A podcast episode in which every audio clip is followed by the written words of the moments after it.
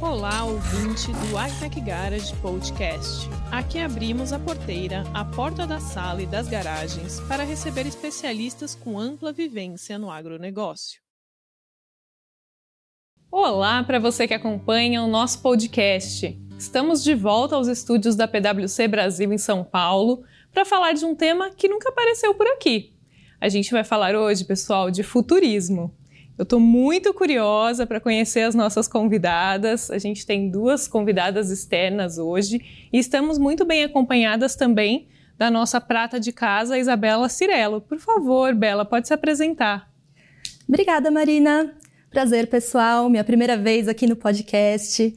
Meu nome é Bela, sou designer estratégica no Agetec Garage e estou aí apoiando as nossas corporações, startups, todos os nossos clientes com as jornadas de inovação de cada um deles por meio de transformação cultural e aprendizagem. Já tenho falado com a Marina há algum tempo sobre esse episódio do podcast, então estou muito feliz de estar aqui com você hoje, Marina, e também com essas mulheres incríveis que eu tive o prazer e a oportunidade imensa de chamar de professoras. Então, muito bem-vindas também. Sejam muito bem-vindas. Beatriz, quer começar se apresentando? Claro. Primeiro, muito obrigada, é um prazer estar aqui. É, eu sou a Bea, eu sou líder de futuros na Ecos, um laboratório de futuros desejáveis que atua uh, internacionalmente e nacionalmente. E aqui uh, eu também faço um projeto de curadoria de sinais e tendências, que eu chamo de Sinais do Amanhã, e estudo bastante aí sobre futuros, como o design se uh, intersecciona e se relaciona também com esse estudo de sinais e tendências. Fernanda. Oi para todos. É, primeiro, super obrigada pelo convite. É um prazer estar aqui para falar sobre esse assunto tão instigante, né? E obrigada pela parceria de vocês aqui hoje nesse, nesse podcast. Eu sou Fernanda Furia, eu sou psicóloga, mestre em psicologia, sou fundadora do Playground da Inovação, que é uma consultoria de inovação em psicologia e educação. Eu sou professora de psicologia da inovação e também de psicologia da internet, ou cyber psychology, na FIAP que é uma faculdade em São Paulo de inovação e negócios. Trabalhei muitos anos com clínica, atendendo crianças, adolescentes, e depois fiz uma transição de carreira. E hoje, na minha consultoria, eu atuo em três frentes: psicologia da inovação, psicologia da internet, infância e adolescência na era digital. Então, eu trabalho com várias empresas, com vários projetos, muito nessa formação de pessoas para uma nova mentalidade, entender como é que a tecnologia também está impactando todos nós, qual é a influência da psicologia na inovação, enfim, então é bastante intenso, sim, e espero que esse nosso papo é, abra a cabeça de muita gente, ou apresente novos caminhos, né, e que nós aqui também que a gente possa aprender bastante umas com as outras. Gente, foi só a apresentação, hein? Eu estou muito curiosa, muito curiosa mesmo. Vai ser bem interessante. E aí, Bé, posso, posso te chamar assim? Por favor. Maravilha. Então, eu queria começar com você trazendo uma retrospectiva para a gente, né? De quando se começa na história a falar de futurismo, de onde vêm esses primeiros futuristas e como que a gente aplica esses estudos no dia a dia das empresas. Se você puder dar uma resumida para nós aí de onde vem tudo isso? Primeiro que é um pouco polêmico isso, é, tem muitas pessoas futuristas, enfim, uh, pessoas que estudam o futuro, que falam que foi ali na década de 40, outras falam que foi em 60, outras falam que foi antes, que foi depois. Mais recentemente eu estava lendo um artigo que falava justamente sobre isso e ele cunhou ali 1945 como uma das principais datas que é mais citada aí pelas pessoas, que é quando aí uh, esse termo de foresight, de estudo de futuros prospectivos, é cunhado e as pessoas começam a desenvolver um pouquinho mais de ferramentas a partir disso. Mas a gente também sabe que muito antes de se cunhar um termo, as pessoas utilizam do pensamento especulativo e da imaginação para conseguir visualizar e vislumbrar como que seriam futuros possíveis, né? Sejam eles utópicos ou distópicos. A gente tem indícios aí de uh, é, ficções científicas que foram escritas aí lá pelo século XX, pelo começo do século XX, onde uh, as esses escritores eles especulavam como que seriam esses futuros distantes ali para 2000, 2030, 2050 que a gente está chegando aí cada vez mais perto, onde eles imaginavam né, essas utopias ou essas distopias de acordo com essas novas tecnologias e muito do comportamento uh, humano, como que isso tudo poderia virar algo bom, algo ruim ou algo diferente do que era. E aí, na década de 50, ali, a Rand Corporation, que é muito famosa uh, por esses estudos de, de futuros, especulações de cenários, começou a especular cenários, principalmente no pós-guerra, né, para como que uh, as estratégias militares iriam acontecer para que eles conseguissem uh, se fortificar aí de uma forma baseada numa ciência, né, nesse estudo de possibilidades. E a Shell também é muito conhecida porque eles desenvolveram uma metodologia, uma abordagem própria também nesse, nessa cenarização, onde eles estavam investigando o esgotamento dos recursos petrolíferos e como que isso poderia impactar significativamente o seu negócio no futuro de curto prazo, médio prazo e também de longo prazo. Entre 1980 e 1990, a gente começou a ter um pouquinho de práticas e, e, e, mais ferramentas, né? Foi ali que começou a surgir o famoso roadmap que a gente faz hoje ali no planejamento estratégico para olhar para o futuro de longo prazo. E aí, na década de 2000, a gente começou a ter muito mais esse olhar de futuro, sinais e tendências, mas eu acho que mais voltado ali para moda, né? Então, uh, cool hunting, ali buscando quais eram as, as tendências do próximo ano. E acho que agora, depois de 2020, principalmente com a pandemia, a gente começou a falar muito mais é, desse estudo de futuros focado nas corporações. Não que a gente não tivesse isso antes, mas acho que agora isso está muito mais forte. As pessoas estão sabem mais, ou já ouviram falar do que, que é ah, estudar o futuro, futurismo, foresight, eu acho que está um pouquinho mais é, democratizado, mas ainda falta muito para a gente caminhar, principalmente porque as pessoas que têm esse conhecimento estão em bolhas e são privilegiadas. Então eu sempre gosto de tentar quebrar essa bolha, tentar é, democratizar principalmente esse conteúdo e conhecimento em português, porque a maioria das literaturas são em inglês, a maioria das pessoas reconhecidas são de fora do Brasil. Então é, eu acho que agora, nessa década aí de 20 a 30, a gente vai começar a ter um pouquinho mais é, de democratização desse conhecimento do estudo de futuros.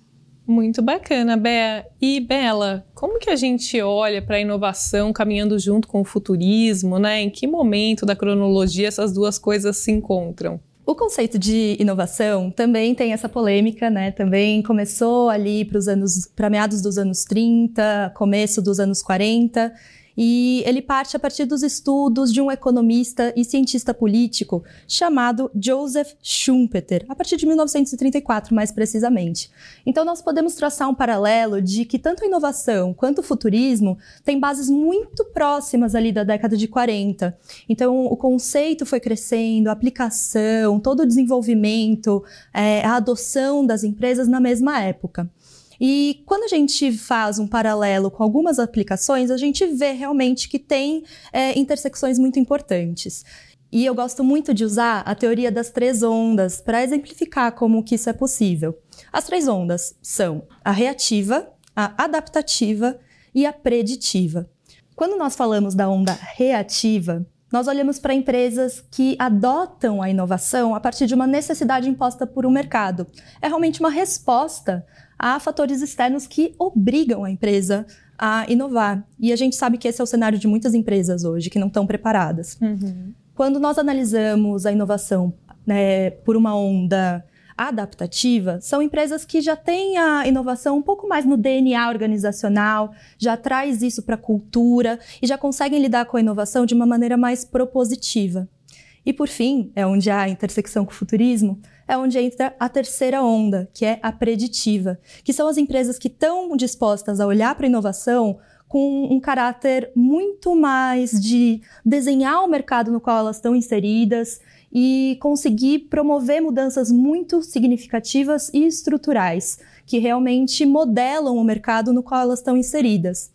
Então, é interessante porque, de fato, as empresas estão adotando futurismo, mas dando nome de inovação. Perfeito, Bela. E aí, para a gente trazer a Fernanda para a conversa, acredito que todos vocês ficaram ali na expectativa, né, desse olhar dela para a psicologia. Eu entendo que essas ondas todas devem causar um rebuliço na sociedade e, ao mesmo tempo em que causam curiosidade, causam medo. Né? A gente sempre fica ali na dúvida sobre o desconhecido.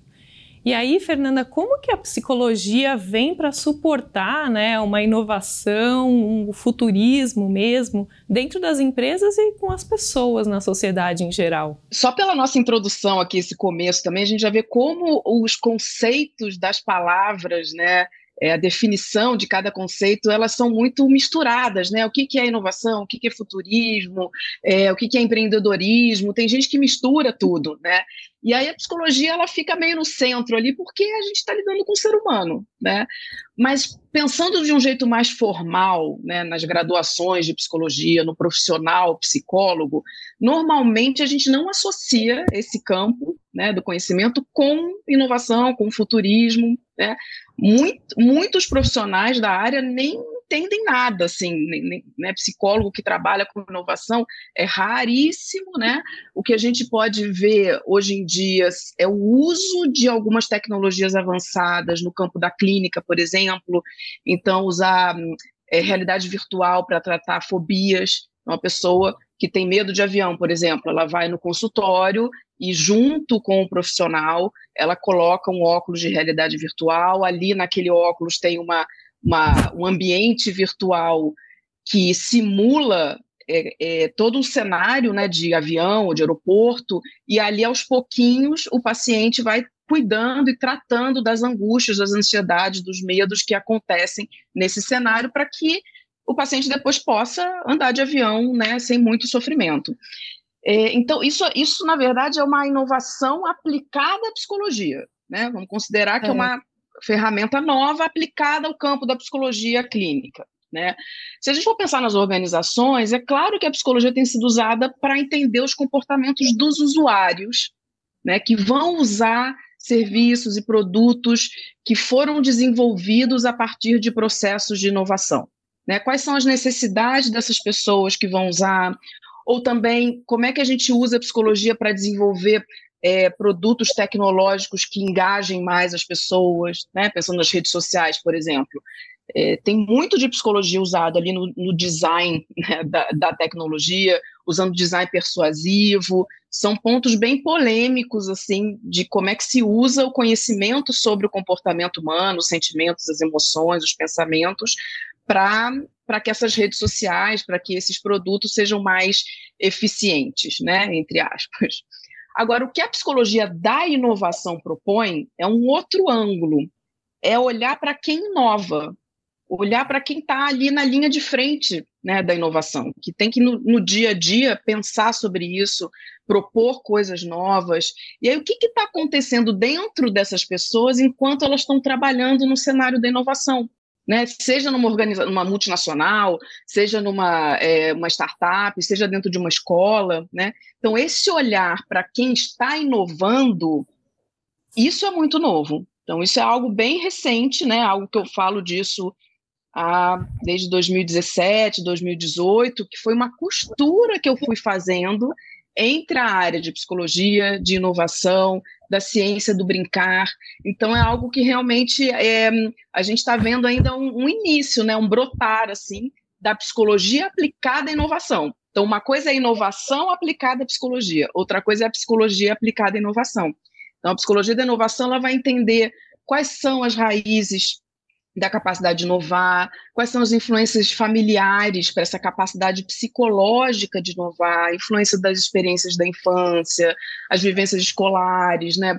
Por que, que é tão difícil inovar, né? Como é que é essa psicologia da resistência à inovação? Porque eu fui percebendo, né, com a minha experiência, que inovar dói. E aí, como é que a gente cuida disso?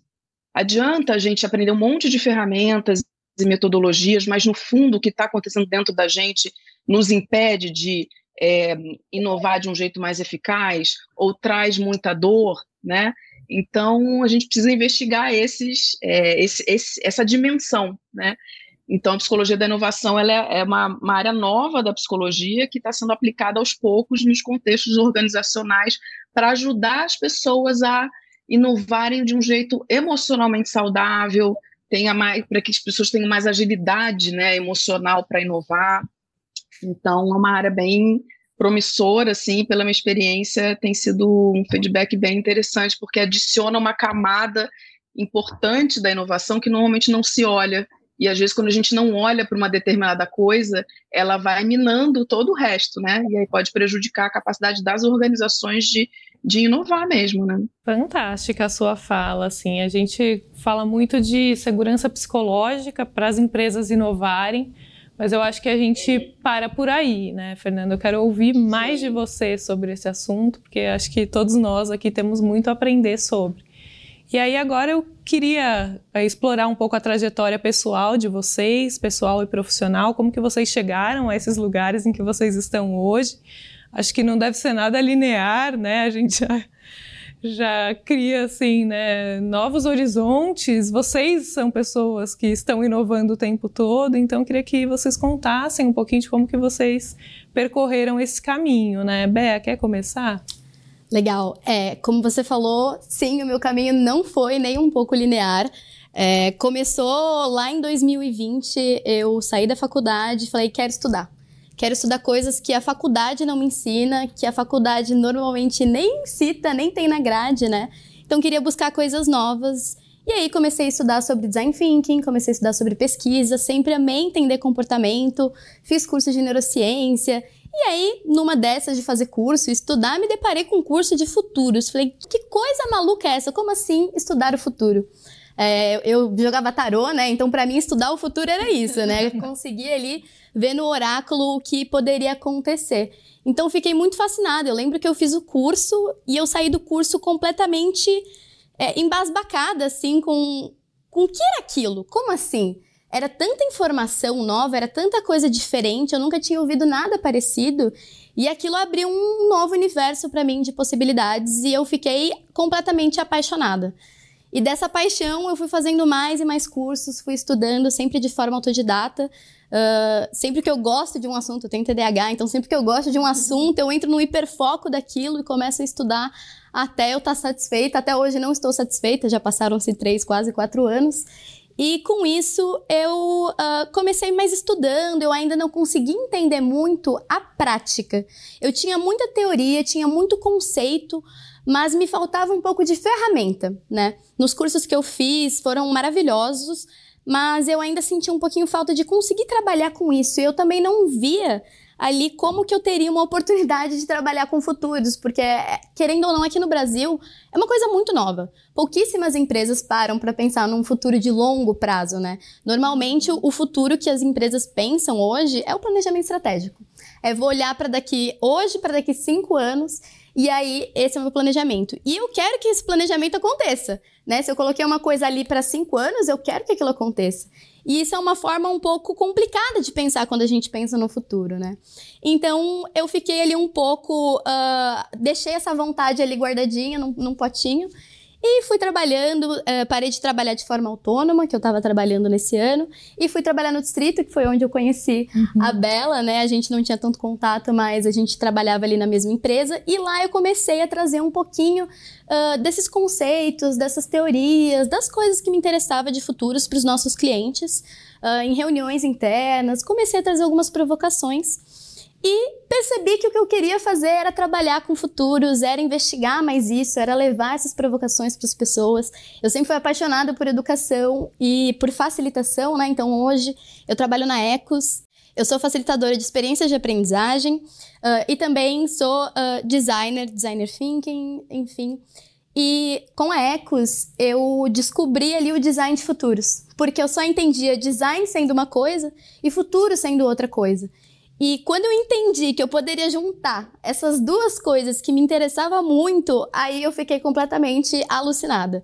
É, que foi quando eu percebi que o design ele vem muito para tangibilizar e trazer mais ferramentas para essa visualização de cenários. Porque normalmente no estudo de futuros a gente pega muito ali sinais, tendências, a gente faz uma pesquisa muito extensa. E o design ele ajuda a gente a materializar essas especulações, a trazer para perto, para aproximar, para que assim a gente calibre, né? Porque o design, o que, que é? A gente projetar algo com intenção. Então, quando a gente fala de futuros, a gente quer sim projetar futuros que são mais desejáveis. E desejáveis para quem? A gente tem que sempre fazer essa pergunta. E quando a gente faz essa pergunta, a gente traz o design. O design, a gente puxa a intenção de querer melhorar algo, de querer fazer as coisas com uma intenção positiva, pensando num impacto positivo, e com isso a gente consegue ali uh, tangibilizar todas esses, essas pesquisas, esses sinais, essas tendências que às vezes parecem muito abstratos e distantes da nossa realidade para perto, para que a gente consiga aí tomar uma atitude nos dias de hoje a partir de todas essas evidências que a gente está captando uh, para se manter relevante no futuro. E assim, hoje meu trabalho é basicamente eu sou facilitadora de design de futuros, lidero a frente de futuros na Ecos e também tenho um projeto uh, de curadoria de sinais e tendências, que é o Sinais do Amanhã, onde eu pego um monte desses sinais que eu vejo aí e vou colocando num único lugar, porque senão eu fico maluca, né? a gente tem que tomar cuidado também para não se infoxicar. Perfeito. E a gente tem outra designer aqui, acho que não por acaso. Bela, conta pra gente da sua experiência. Bom, é interessante me colocar como designer hoje, porque essa foi uma das últimas dos últimos títulos que eu adquiri. Eu tenho um passado aí em química, em gemologia, mas sim, é, me formei em design digital, mas fiz uma pós-graduação em meio ambiente e sustentabilidade e esse ano também terminei a minha especialização em design estratégico justamente na Ecos, que eu também tive aula com a Bea. E são coisas muito, matérias muito diferentes e sempre me perguntaram, mas por que você está fazendo química, design, sustentabilidade, estratégia e você trabalha com inovação no agronegócio? Pareciam coisas muito, muito diferentes. Mas eu sempre tive uma visão que eu queria unir visões diferentes de, de mundo e perspectivas novas para construir a minha própria. Eu não queria que me dissessem como o mundo é, eu queria ir lá e descobrir de formas muito diferentes. Então, isso que eu falei é só a minha educação formal. Mas para além disso, gente, sério, eu já estudei tanta coisa. É, civilização francesa, ourivesaria, confeitaria, religiões de matriz africana, psicologia da inovação, onde eu conheci a Fernanda. E nessas explorações, eu sempre tive essa, essa curiosidade incessante de fazer cursos, vivências e explorar. E em uma delas, eu participei de uma formação para líderes do desenvolvimento sustentável. E nós tivemos uma convidada que falou a seguinte frase para gente: 73% das profissões do futuro ainda não existem. E eu olhei para aquele dado e pensei, nossa, que dado curioso, né? 73% do futuro. E ela falou, futuro sendo 2030. A gente tende a imaginar o futuro como uma coisa muito distante e que a gente não tem poder de atuação. E aquilo foi muito interessante, porque eu tô construindo a minha carreira de uma forma nada linear há muito tempo e eu não quero me encaixar em profissões que já existem. Então eu quero construir algo novo para mim que faça sentido com essa visão que eu estou construindo. E com isso eu comecei a ir atrás de design de futuros. E, e também caí na Ecos, a gente participou agora de um processo de design de, para futuros sociais que foi maravilhoso.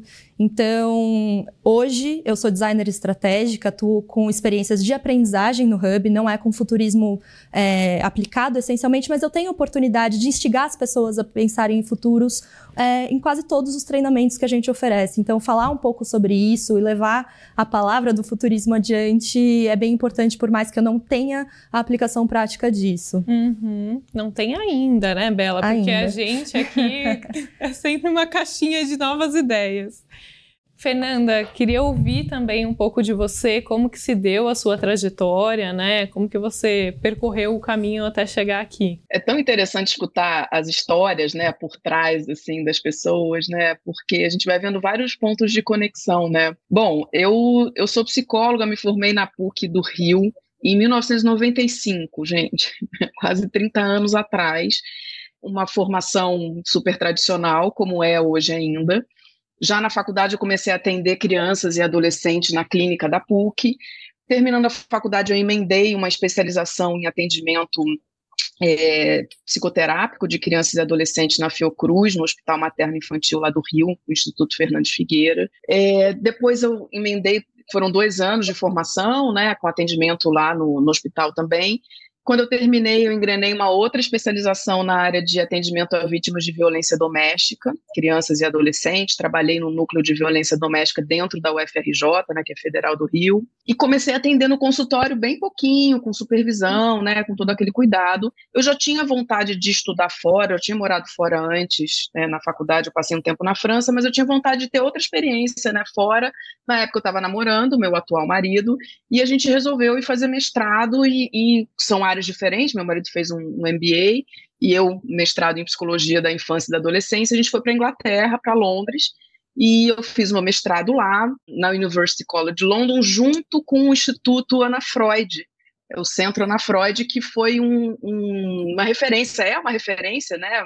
É muito grande nesse campo da infância e da adolescência, mas ele foi criado logo depois da, da Segunda Guerra para justamente tratar crianças órfãs de guerra, né? Crianças que é, perderam os pais né, na, na, Segunda Guerra Mundial, e até hoje é um instituto super renomado. Então, isso tudo para dizer que é, foi uma, uma formação super tradicional, super séria, né, super densa, Bom, passados esses dois anos e meio, a gente voltou para o Brasil, para São Paulo, e eu comecei a atender no consultório em São Paulo, e aí já com mais substância, né? Mas sempre muito inquieta. E eu acho que esse ponto de interseção que tem entre a gente, né? Uma inquietação, uma curiosidade. Eu já começava a ler muito sobre tecnologia, eu assinava a revista Info, que acho que nem existe mais, e eu via que essa onda tecnológica estava impactando a gente já e iria impactar muito mais. Estou falando de 2004, 2005, né? Mas via que na minha área da psicologia isso não era muito falado, era até rechaçado um pouco. Enfim, fui ficando inquieta. Com isso, meu pai ficou doente, faleceu, minha mãe também já estava doente, a gente teve neném, que era uma coisa que a gente queria muito, mas eu já estava querendo aplicar quase 20 anos de atendimento a crianças e adolescentes e famílias no consultório em outro contexto que eu não tinha a menor ideia. Bom, tomei essa coragem né, de romper com essa com esse formato tradicional que eu, que eu tinha, né, de, de, de trabalho, encaminhei meus pacientes e falei, bom, mas e aí, o que, que eu vou fazer, né? Eu com um bebezinho de seis meses, eu falei, eu não quero ficar parada, né? E aí eu comecei a procurar alguns cursos na SPM aí em São Paulo, e aí tinha um que era uma foto, tinha uma foto de umas crianças brincando, de um, desculpa, de uns adultos brincando de Lego. E eu achei super interessante, porque a minha, o meu TCC na faculdade foi sobre a importância do brincar tanto na infância quanto na vida adulta. E era um curso de Design Thinking e Inovação. Isso foi em 2011, um dos primeiros cursos de Design Thinking com o Luiz Alt e o Dani Pinheiro, é, Tene Pinheiro, e foi super interessante, porque na primeira aula eu já fiz um monte de conexão com a infância, com brincar. Eu falei, gente, eu devo estar meio, sei lá, né? que estranho, né? uhum. né? Mas fui vendo que não, que fazia muito sentido. E esse curso de Design Thinking e Inovação foi a porta de entrada para o universo de inovação, porque aí eu fui fazendo vários cursos curtos. Eu fiz de gestão da inovação para o mercado, eu fiz de cool hunting e inovação com a, com a Sabrina Sabrina Devec, fiz antropologia e inovação com a Lígia Kras, que foi super interessante também, fiz comunicação e, antropo e, e inovação.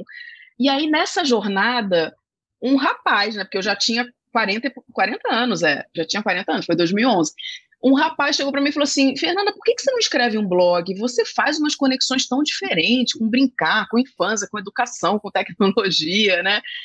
E aí eu falei, ai, gente, blog, né? Eu meio que tive uma reação meio assim, né? Com aquela sensação ainda de blog lá atrás, que as pessoas se expunham uhum. muito, né? E aí ele falou, não, mas tem uns blogs muito interessantes, mais profissionais. Aí tinha uma menina do lado que falou, não, meu irmão trabalha com isso, com website, não sei o quê, né? Enfim, para resumir, eu falei, cara, eu acho que eu gostei dessa ideia, eu gosto de escrever. Falei, mas seria sobre o que exatamente, né? Porque não dá para você abrir um blog sobre uma coisa só, fica, né? E aí que eu fui vendo essa minha é, vontade e capacidade de interseção, que eu acho que isso é tão importante que a Bea falou, a Bela também, né? De você juntar áreas.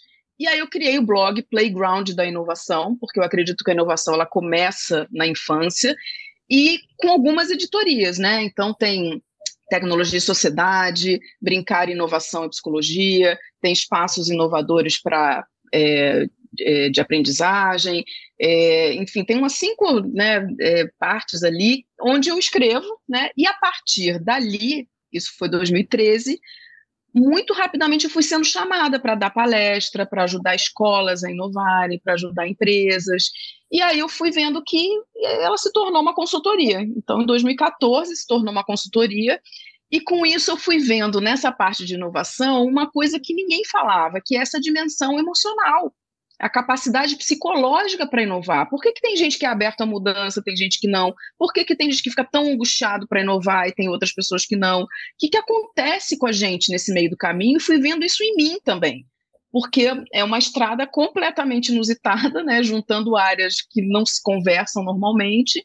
E foi a partir daí que eu fui é, costurando e criando a psicologia da inovação, que tinha um livro sobre isso em inglês, bem acadêmico, não tinha mais nada. E eu falei, bom, mas é isso, pode fazer sentido para mim, mas não para outras pessoas. E eu fui propor um curso na FIAP, que é uma escola de tecnologia, negócios e inovação. E, para resumir, foi super bem aceito. Desde 2018 eu dou aula lá e com perfis de pessoas completamente diferentes. Então, eu fui vendo que essa dimensão psicológica para inovar, ela é de todos, né? independentemente da área que a gente está falando. E junto com isso, estudando também muito as novas tecnologias chegando, estudando mais a área de cyber psychology, né, ou psicologia da internet, e aí também propus um curso para a FIAP também de psicologia da internet, que também tem sido bem interessante, e não podia deixar de, como sempre, pensar na infância e adolescência, que é a minha raiz, né, o que me move mais, e hoje eu sou mãe de um menino de 12 anos, para entender também o impacto disso tudo nessas novas gerações. Né? Então, são três pilares de atuação: psicologia da internet, psicologia é, da inovação e, e, crianças e adolescentes na era digital. Então, tem, tem vários formatos possíveis de trabalho, né, de treinamento, palestra, enfim, workshops, é bem, é, é super dinâmico, assim, é muito interessante, foi uma mudança é, essencial, assim, para mim, né, mas eu acho que esse, essa interseção de conhecimento que eu acho que é algo muito valioso que a gente não é treinado, né, para desenvolver na escola, né? Normalmente é tudo muito separado. Então eu vejo, né, com depoimento aí da Be, da Bela como como isso é comum, né, nas pessoas que vão criando a própria carreira, né, e dando uma originalidade, né, para essa função pessoas interessantes, né, gente? Eu quero saber o que elas leem, onde elas buscam essas informações todas. E eu vou deixar também, lógico, vocês fazerem um merchan. Então, por favor, por onde a gente segue vocês nas redes sociais. Já anotei aqui o Playground da Inovação, vou acessar a Bea também, dar mais detalhes, né, de onde a gente encontra toda a inventividade de vocês, por favor. Bela também vai compartilhar o que ela anda lendo. Vou passar a bola aqui, vamos começar pela Bea, então. Vamos lá, vocês podem me encontrar pelo meu Instagram, beabrisas, com um Z. Ele é bem o que o nome diz, brisas, então eu compartilho um pouco de arte, um pouco de especulações, um pouco do meu trabalho. Uh, eu gosto muito dessa experimentação e queria até fazer um comentário em cima da fala da Fernanda. Eu faço teatro e eu sempre fui fascinada por essa questão da infância, da criatividade, do brincar. E o teatro nada mais é do que a gente ir brincando ali nos jogos teatrais e com isso a gente vai entendendo a si, o outro e as situações, né? E o, o brincar diz muito sobre a imaginação. É, e quando a gente fala de futuros, a gente precisa trabalhar essa imaginação. Então, acho muito legal o que a Fernanda trouxe e, e se conecta muito, assim, com o que a gente está falando, uh, essa ciência do brincar, né? E eu, eu sempre falo para os meus amigos, eu gosto de brincar e eu queria poder brincar mais. Não é porque a gente é adulto que a gente não pode brincar, que a gente não pode se colocar em situações como crianças se colocam, imaginar mundos. E devido a essa crise de imaginação que a gente está passando, cada vez mais as pessoas estão se fechando uh, a essa criatividade, essa inovação, uh, e eu acho que a gente precisa buscar um pouquinho mais esse, essa, esse instinto natural da gente de criar, de brincar, de imaginar diferentes cenários, possibilidades. E acho que a gente consegue buscar muito isso na nossa infância, é, na nossa criança interior, né? E aí, terminando de falar sobre uh, onde pode me achar. Dá para me achar também no arroba Beabrisas ou no meu Instagram, que eu crio que é os Sinais do Amanhã, que é onde eu faço uma curadoria de sinais e tendências que eu encontro aí diariamente. Perfeito. Bela, quer compartilhar? Bom, eu ainda não produzo conteúdo, mas é um planejamento para futuros próximos. é, hoje dá para me encontrar pelo meu LinkedIn, que é onde eu sou um pouco mais ativa, sempre estou compartilhando as dinâmicas, as facilitações e inovação que a gente faz. Então, Isabela Cirello, com S e dois L's e depois com C e dois L's. É, você me encontra no LinkedIn e pode me acompanhar lá, a gente vai poder conversar. Fernanda. É só botar aí Fernanda Furia no Google que vai aparecer. Eu também sou mais ativa no LinkedIn, Fernanda Furia. Tem o meu Instagram, Fernanda Furia, tem o Instagram do Playground da Inovação e tem o portal de conhecimento, né, meu blog, que é o Playground da Inovação. Então, por ali também já dá para é, conhecer boa parte assim do meu trabalho, do que eu falo, né? E é bem fácil assim de, de me encontrar e eu vou adorar me comunicar aí com vocês. Olha, gente, eu vou aproveitar o gancho rapidinho, hein? Porque não, a pergunta não foi para mim, mas eu sou viciada em board games. Então, nessa história da teoria do brincar, se alguém quiser dicas, fiquem à vontade também para me procurar no LinkedIn, Marina Salles. Falo de agronegócio, de tecnologia, de inovação e de board games, tá? Nas horas vagas. Nas horas vagas. E eu acompanho justamente Playground da Inovação, Sinais do Amanhã, eu acompanho muito essas mulheres. É, todos os meus professores são muito referência para mim, mas você tinha me perguntado onde eu consumo teoria e de onde essas informações chegam até mim. E eu gosto muito de três organizações que são bastante importantes para para o meu letramento em futuros. Uma delas é a Future Today Institute, que é uma firma de estratégias de futuros magnífica, que divulga muitas pesquisas, muitos estudos muito interessantes, que tem como CEO a Amy Webb, que futurista maravilhosa que muita gente já acompanha, que é dona dos painéis mais requisitados da South by Southwest, o evento de inovação é, maior do mundo, né? E então é uma fonte de conhecimento absurda seguir esse instituto. Também gosto muito do Teach for the Future, que é um movimento global que visa colocar o futurismo na educação em todos os níveis. Então, desde crianças, e a gente coloca o brincar, coloca essa psicologia no aprendizado, que é muito legal, então tem essa intersecção e que tem uma atuação no Brasil muito forte. E a terceira instituição que eu queria falar é o The Future Laboratory, que tem por objetivo inspirar as, as empresas a serem mais à prova de futuros. Então, também dá para compartilhar bastante coisa de futurismo aplicado, de inovação, de estudos de tendências, e é bem legal de se acompanhar. Mas para além dessas organizações, eu também gosto de seguir alguns brasileiros que estão muito à frente nessa discussão. E uma delas é a Rosa Alegria, que está à frente do Instituto Teaching the Future.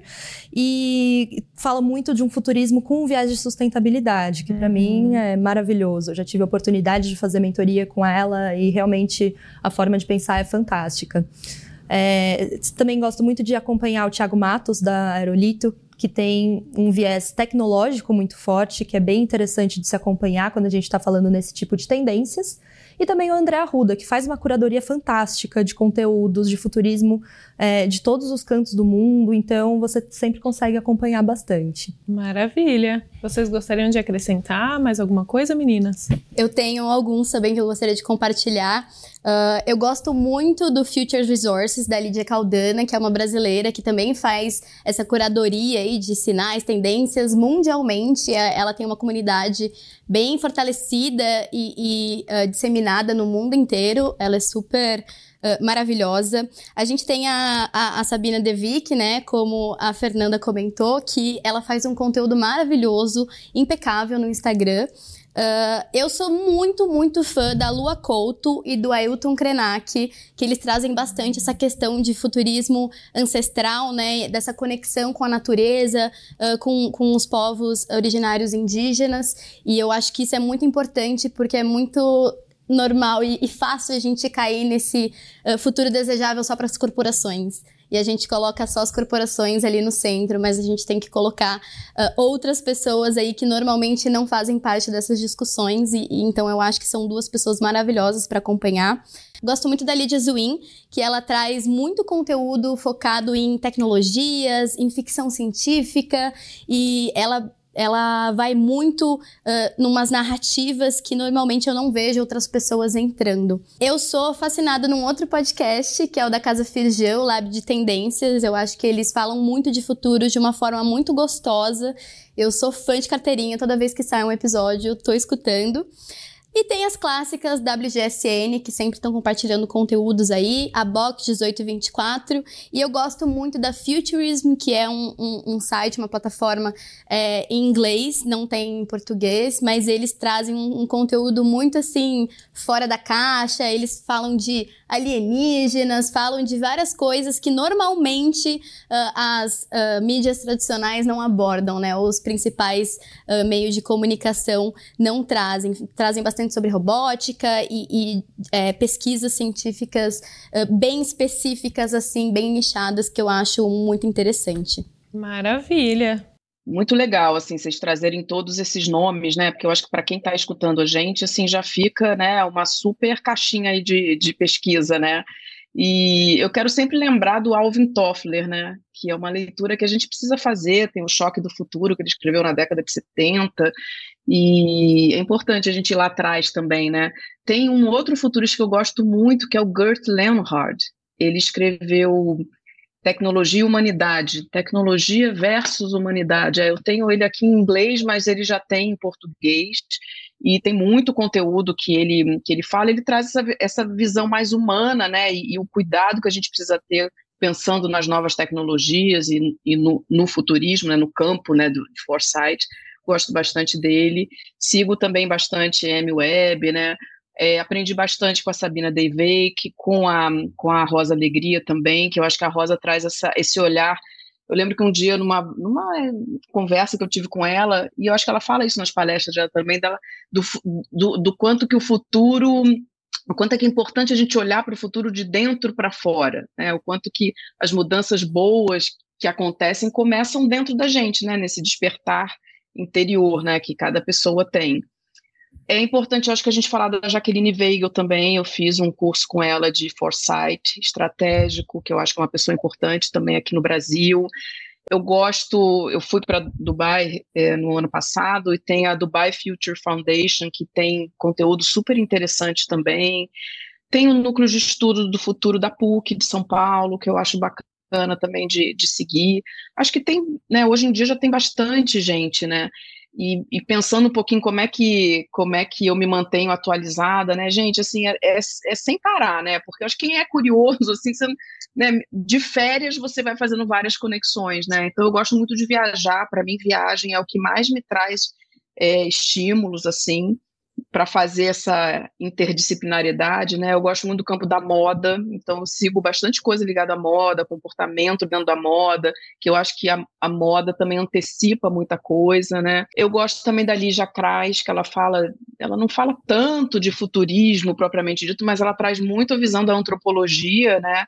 e que eu acho que é importante a gente ter esse olhar também. Então, ah, é o tempo todo, né, gente, estudando, e fora as questões da psicologia, né? Tem uma autora que eu gosto muito, que é a Sherry Turkle. Ela é uma psicóloga, que era psicóloga, psicanalista, assim, e ela foi para o MIT já, sei lá, uns 40 anos atrás, e foi estudar toda essa parte de tecnologia, de robôs companheiros. Então, eu vou fazendo, sei lá, gente vai uma, uma misturada toda, né? E tem ainda também um perfil que aí eu, eu criei meu para mim, praticamente, que é o Delicadezas Potentes, que é onde eu compartilho os meus colagens. Eu faço colagem analógica, né, com papéis e objetos. É uma parte artística que eu acho que é um jeito de trabalhar essa costura, mas eu faço costura em papel, né? E, e, eu acho que tudo isso ajuda a gente a trabalhar áreas do cérebro diferentes, né? E, faz, e fazer essas conexões assim improváveis, né? Eu acho que isso ajuda bastante. É, acho que é interessante falar um pouquinho sobre esse, esse, essa busca por, por esses sinais, por estudar, por todo esse conteúdo, né? Porque quando eu comecei, eu fiquei meio que perdida. Então era tanta informação, eu queria estar tá lendo tudo e estar tá por dentro de tudo que estava acontecendo, que eu comecei a perceber que eu estava infoxicada, né? Que eu estava intoxicada de informação. Então acho que uma das coisas que eu sempre falo para os meus alunos, que eles sempre perguntam: "Meu, como que você consegue saber de tanta coisa? Tem tudo na ponta da língua, tipo todos os assuntos". Eu falei: "Gente, eu eu pego muito do conteúdo que eu vejo, mas eu não me aprofundo. Eu vou salvando, vou guardando, vou colocando tudo num único lugar e quando eu preciso, aí sim eu vou lá e me aprofundo. Porque a gente tem que tomar muito cuidado para não se sobrecarregar de informação é, e, e, isso faz mal, né? A gente fica muito ansioso, a gente acha que a gente está perdendo com o, o FOMO, né? O Fear of Missing Out. E, e, é importante que a gente consiga dosar um pouquinho ali uh, esse, essa busca por conhecimento, senão pode ficar uma coisa prejudicial uh, para todo mundo. Uhum. É verdade, né, Bel? Eu acho que tem uma questão de organização mesmo, né? Como é que você vai descobrindo a sua forma de se organizar para poder é, aproveitar esses conteúdos todos, né? E assim, e, e, reconhecer que a gente não vai saber tudo. Né? Não tem Total. como ficar por dentro de tudo. E tá tudo certo. Né? O olhar que eu vou conseguir dar com as coisas que eu até onde eu consigo ir vai ser complementar ao olhar da outra pessoa que consegue ir também até outro ponto, com outras interseções, né? Então é importante isso que você falou. É, e nós somos pessoas completamente inquietas e curiosas, e isso parte de um lugar que é muito gostoso para a gente ter esse tipo de aprendizagem e esse tipo de informações ao nosso acesso quando a gente quiser, né? Então, a partir do momento que isso começa a ser pesado, prejudicial, aí realmente fica difícil a gente querer estudar, querer ir para cima desses conteúdos, né? Então, uhum. como mas como tudo isso é muito legal, a gente vai consumindo. Sim. Muito bem, meninas. E a gente já falou de teoria, falou de trajetória, de exemplos, né? Vocês passaram aqui uma bagagem gigante. O pessoal vai precisar de mais tempo além do Natal para conseguir consumir um pouquinho disso tudo. E eu queria entrar agora no âmbito prático com vocês. Então, hoje, né, a Fernanda e a Bea que estão ali na linha de frente trabalhando com, com as organizações, né, com seus clientes, queria ouvir de vocês. Como tem sido a receptividade do mercado em relação ao futurismo e que desafios vocês ainda encontram para atuar? Legal. Eu acho que eu consigo citar aqui três principais pontos das empresas que vêm aqui buscando a gente para uh, realizar trabalhos, projetos de futuros, uh, independente de qual tipo de projeto seja, seja uma pesquisa, se seja uh, um plano estratégico, se seja uma design fiction. a primeira o primeiro ponto que eu consigo são aquelas empresas que são leigas assum no, nesse assunto e que elas querem fazer um planejamento estratégico diferente. Elas estão cansadas ali de fazer aquele planejamento estratégico e não dar certo, causar muito atrito, aquela bateção de meta, né, que acaba não acontecendo. Então elas queriam, elas querem pensar algo um pouquinho fora da caixa. Então, esse daqui é o, é, são as primeiras empresas que entram bastante e buscam esse tipo de serviço. A gente também tem aquelas empresas que elas estão um pouquinho ali com mais conhecimento e elas querem uh, ter insights mais estratégicos. Normalmente são as empresas que elas compram reportes de tendências, elas têm ali empresas parceiras que elas estão sempre fazendo um ou outro projeto ali de futuros, mas elas têm muita dificuldade de fazer o sense making de tudo isso. Elas têm dificuldade de falar, tá, se eu tenho esse comportamento, essa tecnologia uh, e essa necessidade de tá tudo isso acontecendo com essa geração, enfim, aquele monte de informação que a gente tem, né, de sinais e tendências, o que, que eu faço com isso? Né? Como que eu transformo isso numa estratégia para o meu presente? O que, que eu faço com isso para daqui cinco anos?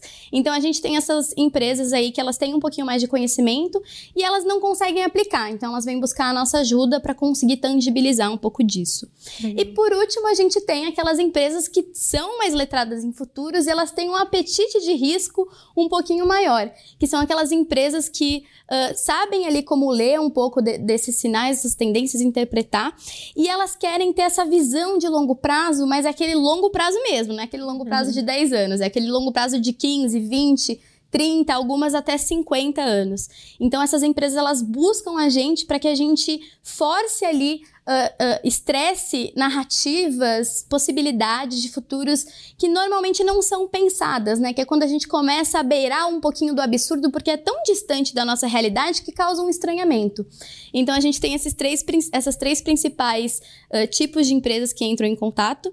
E dentro do mercado, assim, eu também consigo citar três principais perfis uh, dentro dessas empresas. A gente tem aquelas pessoas que são céticas, que não acreditam que isso faz sentido, que isso vai dar em algum lugar e que a gente só está perdendo tempo porque a gente tem que agir no agora e não pensar no futuro, né? Que o amanhã é o problema do, da pessoa do futuro, né? Uhum. Não o uh, problema do agora, que agora a gente precisa apagar os incêndios. A gente tem aquelas pessoas que ficam deslumbradas, né? Que ficam ali, meu Deus, que coisa maravilhosa, quero muito saber mais sobre isso, mas acabam não agindo que quando eu estava estudando, eu fiquei ali muito na, na, no deslumbre, né? Eu não, não entendia como aplicar, mas pelo menos essa pessoa ela tem o um interesse ali de, de querer agir, fazer alguma coisa, mas fica muito no mundo das ideias.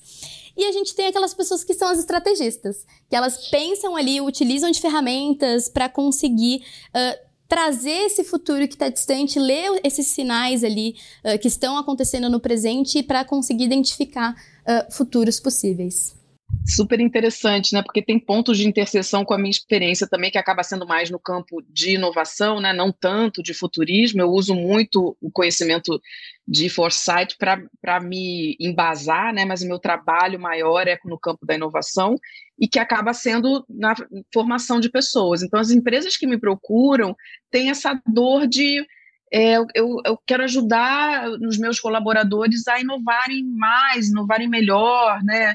E, e, eu vou vendo essa dor mesmo, né? Então são empresas muito variadas, isso é uma coisa que eu jamais esperaria que, que, fosse acontecer, porque tem farmacêutica, tem empresa pública de TI, tem escola privada, escola pública, tem empresa do Sistema S, tem editora de educação, tem EdTech, tem empresa alimentícia, é, é, assim, é muito interessante. E o ponto de interseção são as pessoas, né? Como é que eu posso ajudar, então, a, essa, a uma equipe ou as pessoas né, de equipes diferentes a entender melhor né, o que está envolvido nessa capacidade de inovar. E aí vão aparecendo as resistências, né? Dependendo do nível de maturidade para a inovação de cada empresa, são paradoxos diferentes, mas muitas vezes a gente vê empresas que inovam em termos de tecnologia, de, de operação, de metodologias, mas na hora de trazer um conhecimento diferente, novo, tem uma resistência muito grande.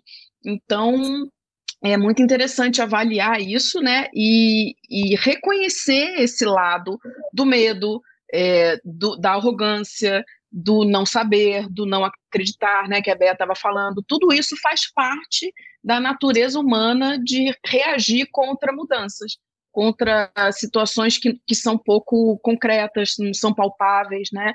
Então, essa capacidade de pensar no futuro, ainda mais distante, ela é complicada, né? E eu acho que tem muitos líderes que sentem isso porque tem, tem aquela ditadura do curto prazo, né? Eles se sentem reféns né, desse resultado rápido.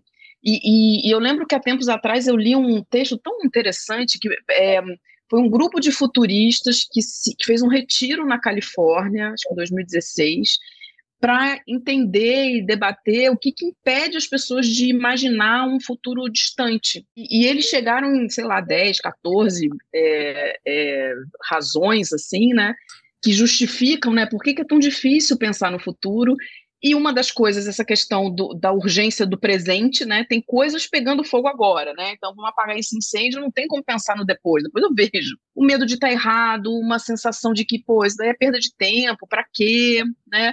Mas uma coisa que me chamou muita atenção nesse texto foi é, a falta de esperança ou otimismo nas mudanças. E aí, para mim, né, que sou psicóloga, me veio um link direto com saúde mental tem um pouquinho a ver aí com o que a Bea também trouxe, né, dessa ânsia da gente saber tudo, né, e, e, e ficar por dentro de tudo, mas como, como ajudar as pessoas a pensarem no futuro se elas não têm esperança, né, na mudança? Então, é, o meu trabalho tem sido muito olhar, jogar luz nessa dimensão psicológica que está por trás na capacidade de pensar em mudar, transformar, inovar, e isso, obviamente, tem uma questão de prevenção também, né? De tudo, é um olhar preventivo para que o futuro possa ser construído de um jeito mais adequado para a gente, né? Seja é, é, juntando tudo, né? De meio ambiente, de é, sobrevivência das organizações, saúde mental das pessoas, né? Do ser humano. Então, meu trabalho tem sido bastante né, nessa linha, né? E quando é infância e adolescência, é muito no desespero dos pais mesmo, das escolas, de meu Deus do céu, como é que a gente ajuda essas crianças e adolescentes a lidarem com a tecnologia de um jeito mais saudável, né? E, e, toda a dor que vem disso, e todos os problemas que estão acontecendo, e qual é o lado positivo disso tudo, né? Então, enfim, então é bem variado. Até conectando um pouquinho com, com isso que você trouxe, da forma como a gente imagina o futuro, né? Desse viés pessimista. É, eu acho engraçado que sempre que a gente começa um curso novo de futuros, os nossos alunos falam muito aí sobre as ficções científicas, os filmes que colocam distopias, o caos e destruição na nossa mente. E até em uma turma a gente descobriu sobre o até parece ser um pouco fetichista, né? Que, o tanto que a gente gosta de ver essas, esses cenários que são apresentados pra gente. E eu sempre falo que é muito importante a gente é, tentar tornar consciente qual é o nosso viés. Eu sei que o meu viés é mais pessimista quando eu olho para o futuro. Se eu sei que o meu viés é mais pessimista, eu preciso buscar uh, pensamentos, ou buscar uh, escrever cenários, enfim, uh, dependendo do que eu estou fazendo ali, que vão contra um pouquinho a minha tendência natural. Então, quando a gente fala de futuros, é muito importante a gente saber qual que é o meu sonho pessoal de futuro, qual que é a minha visão de futuro desejável, qual que é um futuro que eu não quero que aconteça, como que eu imagino esse futuro? Ele é um, um futuro onde eu vejo uh, carros voadores, super tecnológico, uh, quem, quem, são as pessoas que participam desse futuro? A gente tem diversidade nesses futuros que a gente imagina, então eu sempre gosto de trazer ali para os meus alunos uh, esse exercício de visualização de futuro, como que você vê o seu futuro e o que, que você não está gostando do que você está vendo, de como você está imaginando, e como que você pode buscar ferramentas alternativas para melhorar um pouco esse futuro que você imagina, porque a forma como a gente imagina o futuro acaba moldando o nosso presente e também moldando as nossas decisões e ações que a gente toma em relação a esse esse futuro que a gente imagina. Eu adorei isso que vocês trouxeram. É, recentemente também tive a oportunidade de fazer uma capacitação interna para o nosso time para falar um pouco de futurismo. E no final da, da capacitação, uma pessoa um colega perguntou: Nossa, Bela, mas você não fica ansiosa pensando em futuros? Você trouxe coisas aqui, trouxe sinais, trouxe esses estudos, e eu já comecei a ficar ansioso. E, e eu falei: Não, eu acho que eu nunca pensei no futuro com uma perspectiva de ansiedade, justamente porque eu sou muito mais otimista. Uhum. Eu sei que a gente vai conseguir, de alguma forma, se unir o, o material para fazer, as tecnologias já estão aqui. É só a gente é, canalizar nossos esforços para fazer o que a gente precisa. É difícil? É. Mas, para mim, é muito empoderador a gente poder olhar para o futuro e conseguir se planejar no presente e, e saber que justamente tem pessoas como nós é, que estão pensando nesse lugar de diversidade e construindo futuros desejáveis para nós, não para os outros. Então, eu gosto de pensar por essa perspectiva, então o futuro não dá ansiedade. Perfeita. Muito bom. E aí a gente vinha falando, né, das empresas, dos diversos perfis que existem aí fora. Eu queria compreender com vocês como que a gente aterriza ainda mais, né? Como que a gente consegue convencer essas empresas de que existe uma geração de valor a partir do momento que você olha para o futuro um pouco mais distante? E se vocês conseguem nos trazer cases concretos de empresas que pensaram, né, fora da caixa a tempo de se transformarem? Legal. Eu gosto de citar um que é bem famoso, que é a Apple. A Apple lá em 2007 lançou o primeiro iPhone, que foi uma grande revolução, né? Porque antes a gente tinha celulares que eram tijolo, podia servir como uma arma, de tão né, é, duro, rígido, de tão resistente que era. E era tudo com botão, né? A gente, se, se quisesse mandar uma mensagem, a gente precisava teclar várias vezes a mesma tecla para conseguir digitar uma letra. Então, a, a, partir do momento que eles lançaram um, um, o iPhone, muita coisa mudou a forma como a gente uh, se comportava, como a gente usava tecnologias, como a gente se comunicava mudou. Mas para a Apple lançar o iPhone, eles sabiam que eles não poderiam só lançar o iPhone. Porque a partir do momento que todo mundo tem ali um comportamento de utilizar uh, o celular para determinado fim e, e, a forma como a gente uh, conhece e sabe de determinada tecnologia, ia ser uma ruptura muito grande lançar uma coisa completamente nova, diferente e disruptiva. Então, o que, que eles fizeram? Eles falaram: não, vamos guardar esse lançamento e vamos lançar um, uma coisa intermediária. Né? Então a gente tinha muito costume de escutar músicas ali uh, no, no toca-discos e eles falaram: vamos lançar então o iPod. Então eles lançaram ali a primeira versão do iPod, que você tinha, conseguia ali rodar uh, o espaço e já começava a aparecer uma interface um pouco mais diferente, digital, para que aí sim depois que as pessoas estivessem acostumadas com o iPod, eles lançassem o produto que eles realmente queriam colocar no mercado, que era realmente uh, é, tecno é, tecnológico e, e, revolucionador, que era o iPhone. E assim, a adesão desse produto foi muito maior. Caso eles tivessem lançado o, o iPhone antes, provavelmente não teria sido o sucesso que foi. Então, eles entenderam bastante dos comportamentos que estavam acontecendo ali, é, dos sinais, das tendências e com com isso, eles tomaram uma decisão estratégica pensando no futuro de curto, de médio e de, longo prazo. É tão interessante, né, Bé, porque você traz uma questão do, do, do cuidado que a gente tem que ter com a capacidade do ser humano de receber inovações, né? Às vezes é, é demais, passa do ponto, né? Então tem que, tem que ter essa sensibilidade mesmo, né? Porque quando a gente pensa em algo muito disruptivo, né, é, ou pensa num futuro mais distante, a, a, gente tende a desconfiar, né? A desconfia, será que isso vai ser bom mesmo? Será que isso daí é, é bacana, né? De novo, né? Acho que olhar para as questões psicológicas das pessoas que vão utilizar e abraçar ou não essas inovações é fundamental.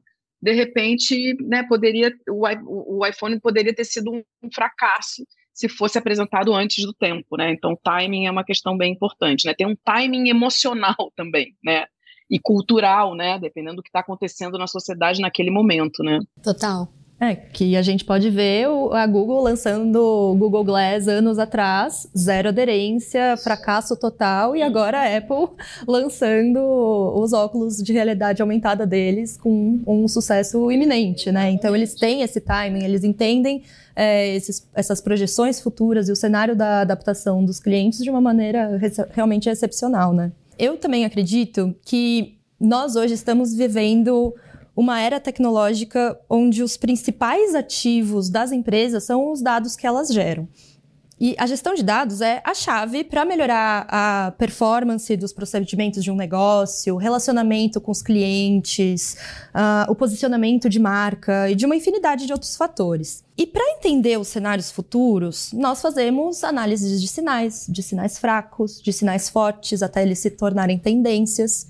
E isso não é nada mais, nada menos que dados que a gente está gerando sobre esses futuros. Então, entender o estudo de futuros como uma maneira de coletar dados que ainda não foram explorados é, pode ser uma vantagem muito competitiva para que as empresas tenham uma base muito fundamentada para o seu processo de tomada de decisão e para que elas consigam entender o impacto que as transformações, que as transformações tecnológicas e sociais é, do futuro vão ter nos negócios delas agora, permitindo que elas possam atuar desde já.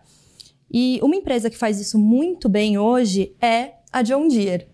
Atuando no agronegócio, é muito comum nós vermos queixas de empresas que falam que não tem muita mão de obra qualificada no campo. E a gente também já vê algumas pesquisas apontando para uma evasão do campo muito grande nas próximas décadas.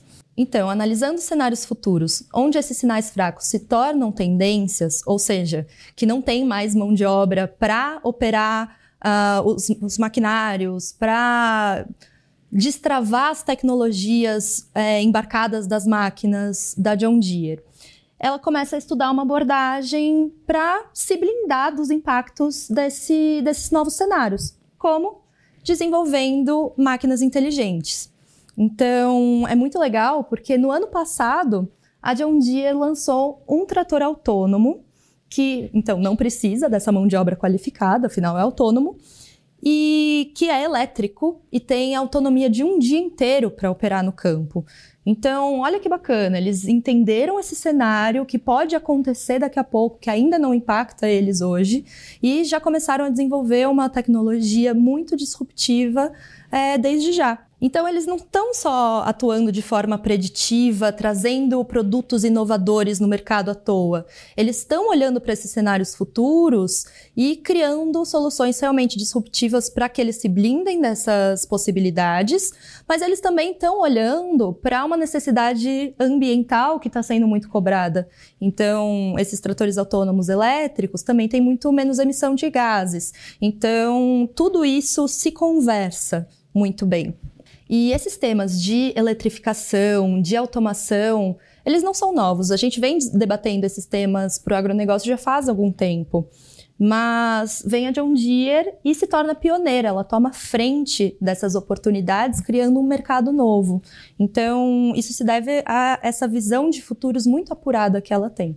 E aí, pessoal, como que a gente consegue fazer a gestão desse conhecimento, o acompanhamento dessas inovações para também não perder o pé da coisa, né? Como que a gente usa as metodologias a nosso favor e prepara também os profissionais? Porque como o ser humano é muito linear, vocês são exceções, a gente sempre tende a cair nos achismos, né? Quando você vai imaginar o futuro, é quase como ter um sonho, né? Imaginar uma ficção. Então, eu queria ouvir de vocês como que a gente profissionaliza isso do ponto de vista metodológico e do ponto de vista de formação de pessoas. Uma das coisas que é importante a gente falar sobre letramento de futuros. É, e para a gente falar de letramento de futuros, eu gosto de voltar um pouquinho umas casas antes e a falar que todo mundo pensa no futuro, né? Todo mundo usa o futuro, faz uso do futuro. Como assim?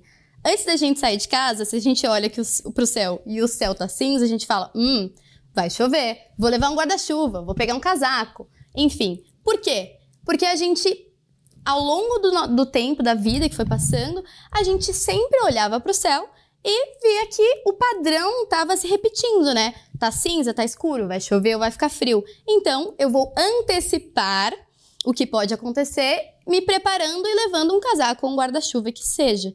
Então a gente está sempre fazendo uso desse pensamento preditivo e muitas vezes a gente também faz uso do pensamento especulativo e intencional para pensar no futuro, né? Então, tipo, ah, e se eu ganhasse na Mega Sena? E se, não sei, uh, alguma, alguma, algum trabalho que eu sempre quis viesse aqui e me desse uma oportunidade. A gente começa a pensar nessas possibilidades. Perguntas de si que a gente faz, às vezes brincando, são ótimas formas da gente explorar esses futuros, essas possibilidades, porque a gente começa a abrir espaço para imaginar uh, todas essas possibilidades. Quando a gente fala de, de pensamento intencional, é quando a gente coloca uma meta, né? Putz, e se eu quiser morar fora do Brasil ano que vem. E aí eu começo a intencionalmente tomar ações no presente que me levem a conseguir concluir essa meta. Então, quando a gente fala de letramento de futuros, a gente tem que, perceber que não é algo tão distante, né? É, de forma instintiva, a gente está sempre ali lidando com o futuro e fazendo uso dele. E quando a gente é letrado, está letrado em futuros, a gente tem as ferramentas e a gente tem o conhecimento consciente de que a gente faz uso desse futuro. Então, quando a gente fala de uh, apresentar essas ferramentas e, e, metodologias para as pessoas, para corporações, enfim, para quem quer aprender e se tornar letrado do futuro, acho que é primeiro parar para perceber quando você faz uso do futuro. É, e as ferramentas eu acho que é um, é um adicional, é um plus, porque a gente pode muito bem ali abrir um toolkit e ver ali como é que faz e aplicar.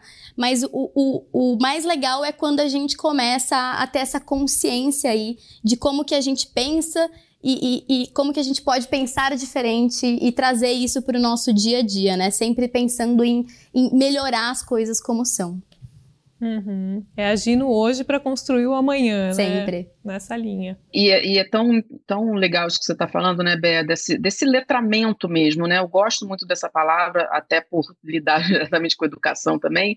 E eu acho que é muito importante a gente fazer uma conexão entre o letramento para o futuro e o letramento emocional. Né, a Bea comentou mais, mais é, anteriormente aí, né, do quanto que o futuro tende a dar ansiedade para ela, assim como é para muita gente, talvez a maioria das pessoas.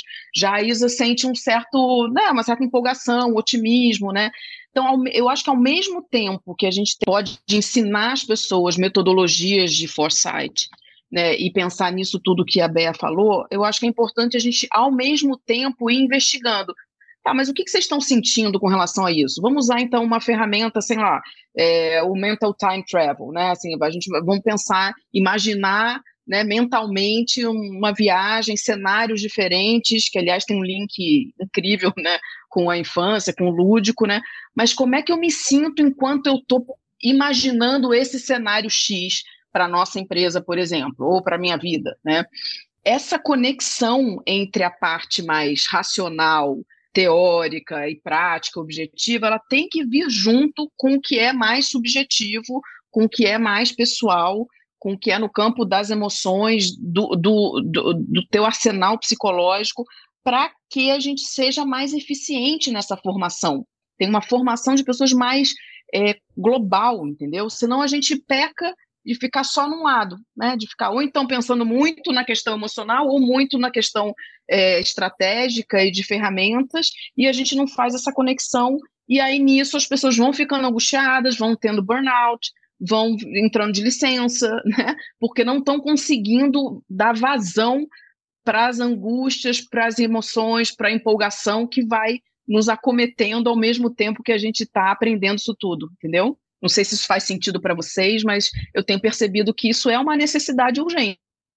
Não é à toa que a gente está com muitos casos de doença mental ligada ao trabalho. Né? É claro que é multifatorial, a gente pode fazer um né, outro podcast inteiro sobre isso, mas essa questão de negligenciar a parte emocional que acontece ao mesmo tempo com tudo que a gente tem que fazer de mais objetivo é, é, é, muito, é muito complicado. Né? É uma negligência que vem acontecendo desde sempre, né? E a gente precisa aos pouquinhos ir mudando isso, e educando as pessoas, e abrindo a mente, né? E mostrando como essa interseção é necessária, e a gente vai ficar mais calmo, vai ser mais gostoso aprender coisas novas é, e pensar no futuro e se abrir para inovações. Faz muito sentido. Eu acho que uma coisa que é muito importante é a gente conseguir se preparar e se cuidar durante essas grandes transformações que têm acontecido cada vez mais rápido, principalmente depois da pandemia, que deu uma aceleração gigante em diversos processos e mudou a nossa forma de se relacionar, de viver, de trabalhar, de consumir, né? Então são muitas mudanças que cada vez mais têm acontecendo e se a gente não se cuida, se a gente não busca ajuda, né, a gente pode ficar infoxicado, a gente pode uh, ficar pessimista, né, e a gente pode ficar aí uh, numa situação muito desconfortável para conseguir imaginar o futuro. É, uhum. É, então, é, é, sempre importante que a gente se cuide, independente se a gente está pensando no profissional ou no pessoal, a gente precisa se cuidar para conseguir lidar com esse tanto de coisa que tem acontecendo e olhar para o futuro de um lugar mais tranquilo. Meninas, o nosso tempo está acabando. Eu ficaria aqui com vocês mais uma semana, acho que um dia é pouco para discutir todos esses assuntos. Já fica o convite para vocês voltarem em outras oportunidades também. E aí eu queria pedir para cada uma deixar uma mensagem final sobre o porquê a gente precisa pensar no futuro aqui e agora. É muito importante para mim estar tá com vocês aqui hoje, porque, um, vocês são parte fundamental do meu letramento em futuros, em inovação. E eu vejo aqui é, duas professoras, eu trabalhando com aprendizagem, e a gente ainda olha para o futuro de um lugar muito de, de aprendizagem, né? A nossa aplicação é muito nesse sentido. Então, a gente está falando aqui da educação de pessoas, de como a gente prepara o indivíduo antes de ser a corporação, para que a gente tenha esse vislumbre do futuro de uma forma mais proativa e estruturada. Então, eu acredito que a mensagem é essa, de como a educação tem o poder de trabalhar é, essa ansiedade do futuro, essa estruturação das metodologias e como isso é essencial para todos esses debates que a gente vem tendo. Legal. Uma das coisas que eu gosto muito de falar para os meus alunos é que sempre que a gente se deparar com uma informação nova, para a gente refletir em cima dela, né? Não é só, ah, tá bom, li aqui esse, essa notícia, li aqui esse report eu só li. Mas não, a gente precisa refletir, né? E eu gosto muito de pensar, tentar furar um pouquinho da bolha, que normalmente eu vejo que muitas lideranças não conseguem furar, que é, tá, isso está acontecendo dentro da minha área, da minha indústria. Mas e as outras? O que está acontecendo nas outras indústrias que pode impactar a minha indústria? Ou o que que tá, o que que essa notícia, esse report, esse sinal, essa tendência me diz que uh, pode influenciar a minha vida pessoal? Como que eu posso mudar isso? Que ações que eu posso tomar no tempo presente? Então, acho que a primeira coisa que eu queria deixar é, é sempre refletir uh, e, e, e tentar provocar em cima dessas diversas informações que são apresentadas para gente no dia a dia. E a outra é trazer a intenção, é, é, pensar futuros através da lente do design, que é a minha lente favorita, né? É o meu lugar de fala aqui, que é uh, como que a gente pode sempre tentar promover uh, espaços mais colaborativos, diversos, e, e, chamar pessoas que normalmente não participam da, da, das discussões e decisões estratégicas da empresa e colocar essas pessoas no centro e perguntar para elas esse é o futuro que você deseja? Esse é o futuro que você quer viver? Ou esse é o futuro que um, um monte de pessoas que estão ali no lugar de poder há muito tempo e que não, não param para pensar em diversidade, em questões importantes, na natureza, que só pensam em lucro, estão definindo para você? Então, acho que sempre refletir e também uh, pensar para quem que é esse futuro que a gente está criando. É sempre um desafio, né, pensar numa mensagem assim final, mas é, é me veio uma, uma frase aqui, né, do, o, futuro ele chega logo, e eu tenho pensado muito nisso porque eu passei dos 50 anos, e eu fico pensando, gente, como assim, né? De repente 50, né? É, e o quanto que é importante a gente aprender com todas as gerações, né? Então é, é muito legal estar aqui com pessoas mais jovens e, e sempre que eu posso eu tenho né, contato com pessoas mais velhas também para entender um pouquinho, né? O que, que elas fariam é, se soubessem o que está passando hoje com elas, né, o que está acontecendo com o mundo. Então, acho que fazer essa transitar em diferentes é, faixas etárias, eu acho que é muito importante. Pensar em prevenção, né? Eu acho que o futuro é importante a gente pensar agora, porque muita coisa a gente consegue prevenir, evitar, né? De uma forma fácil, simplesmente porque a gente conseguiu imaginar lá para frente como seria, né? Sei lá, pensa no planejamento financeiro, né? Se a gente não consegue pensar numa planilha, sei lá, para quando a gente tiver velhinho, como é que faz? Chegar lá não tem dinheiro, né? Então, eu acho que hum, tem coisas que são urgentes, que a gente tem que fazer agora, e tem coisas que são para o futuro, então ter essa visão ambidestra da vida, né?